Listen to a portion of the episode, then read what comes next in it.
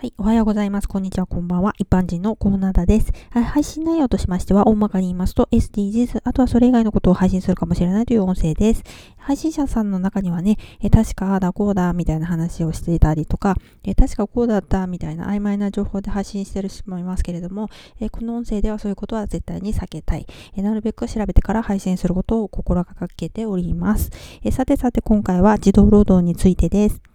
皆さん物を買う時に素材とかどこで作られたかとかラベルを見て買ったりしてますかね、えー、食べ物は、えー、例えば自分や家族とか口に入れるものだからラベルを見て買うことは多いかもしれませんね、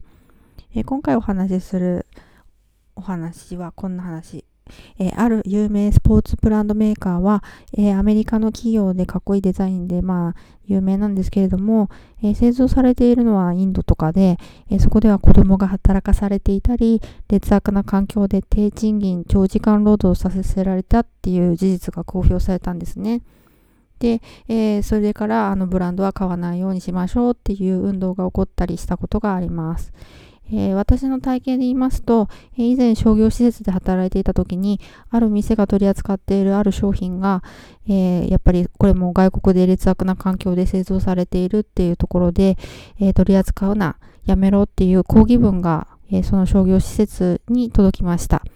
え、その時に上司や同僚はその商品が何なのかっていうのがちょっとピンときてないみたいで、え、自分たちにでもそれ言われてもみたいな感じだったんで、え、ちょっとあの、この抗議文を送った人の思いっていうのは残念ながら実際ね、え届かなかった結果なんですけれども、私はその購入したことが実際ありまして、えそれが製造されている環境のことなんか全然知らなかったんですね。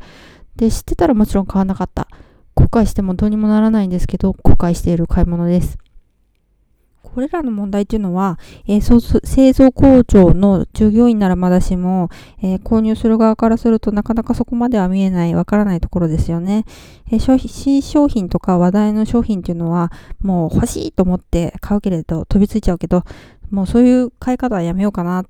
その方がいいのかなと思いました。えたくさん注文が入って急いで製造しなければいけないっていうことは、もうその状況が劣悪な環境を作って、え多分製造の現場っていうのは、その外国はもう遠い国で全然わかんないけど、きっと大変なことになってる。ひどいことになってるかもしれないからね。はい。ではでは、今回はこの辺で、次の配信お楽しみにぜひ聞いてくださいね。ではまた。